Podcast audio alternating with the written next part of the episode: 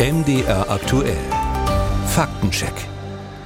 Wir führen ja hier bei MDR aktuell jeden Tag viele Interviews. Eins haben Sie gerade gehört äh, zu allen möglichen Themen und in der aller Regel kann man dabei auch einiges lernen.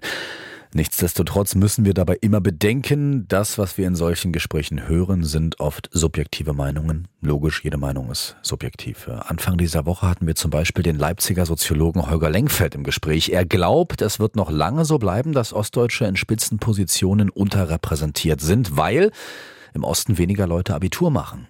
Heute Morgen dazu unser Faktencheck. Stimmt das? Und wenn ja, ist das wirklich der Grund dafür, dass Ostdeutsche so selten das Sagen haben und haben werden? Britta Felske. Wenn im Osten weniger Abitur machen, kommen eben auch weniger oben an. Klingt logisch. Aber ist die sogenannte Abiturientenquote hierzulande tatsächlich niedriger?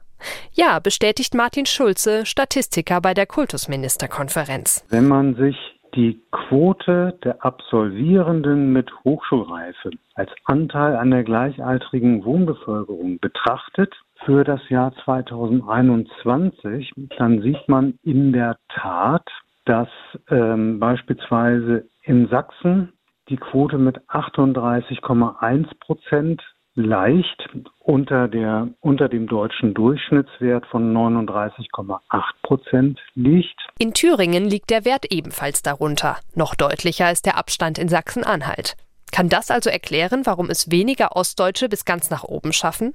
Marcel Helbig vom Leibniz-Institut für Bildungsverläufe hält das Abitur nicht für das entscheidende Kriterium. Die Elite, die speist sich aus einer sehr, sehr kleinen Gruppe und das, das Abitur zu haben, ist natürlich eine Grundvoraussetzung. Aber es ist im Endeffekt viel, viel mehr, was da eine Rolle spielt. Das sind auch die, die Netzwerke der Eltern. Das wären wahrscheinlich eine größere Erklärung. Es gäbe plausible Erklärungsansätze, aber wirklich gut ist das Phänomen aus seiner Sicht bis heute nicht untersucht. Vielleicht hilft da die Arbeit von Lars Vogel.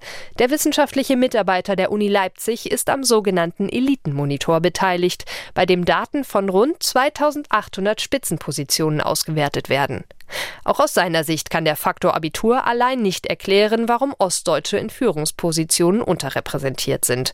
Ein Grund? Wenn Sie zum Beispiel anschauen, dass die großen Unternehmen sich nicht in Ostdeutschland befinden, dann spielt das sicher eine Rolle. Und für manche äh, Führungspositionen äh, in Bereichen, die eine regionale Anbindung erfordern oder so, muss man auch in gewisser Zeit vor Ort gelebt haben. Und sich auf ein Netzwerk vor Ort verlassen können. Vogel spricht außerdem von einem selbstverstärkenden Faktor. Diese Wirkung, äh, dass sich das aufrechterhält, so eine Schieflage äh, in der Elitenrekrutierung, äh, die verstärkt sich natürlich dadurch selbst, dass man dann schwereren Zugang hat schon zu diesen Netzwerken. Ein Netzwerk. Auch für Ute Zacharias, Sprecherin des Allgemeinen Arbeitgeberverbands Thüringen, ist das wichtiger als die Abiturientenquote.